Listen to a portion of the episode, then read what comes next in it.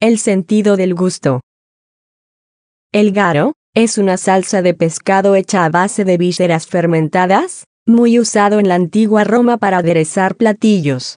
Es rico en glutamato monosódico, un compuesto que las papilas gustativas de la lengua reconocen como umami. Han pasado varios años desde que Kikunae Ikeda identificó científicamente al sabor umami, y este se agregara a los sabores básicos captados en la lengua.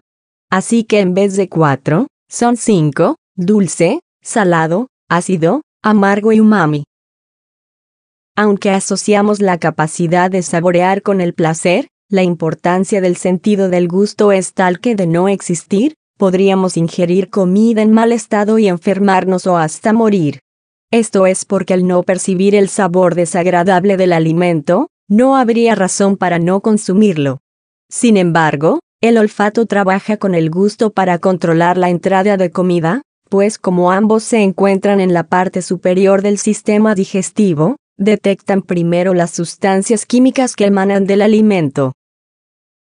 Pero sin duda, en los humanos el centro del sentido del gusto es la lengua, que contiene aproximadamente 10.000 papilas gustativas repartidas en diferentes zonas. En realidad, las papilas son cúmulos de 50 a 100 células receptoras y son de cuatro tipos. Las caliciformes, grandes, redondas y protuberantes.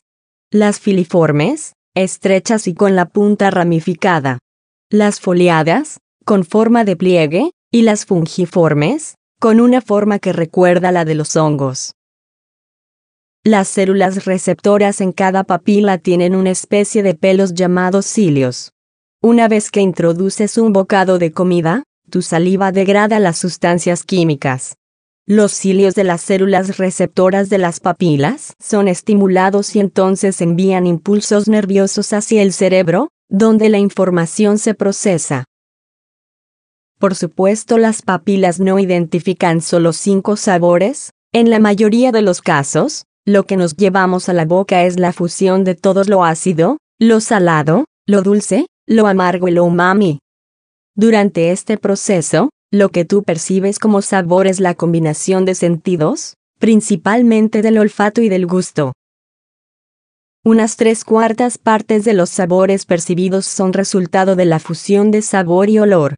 Por eso cuando te enfermas y tu nariz se congestiona, probablemente no sientes el gusto de la comida. Este sentido es uno de los más subjetivos.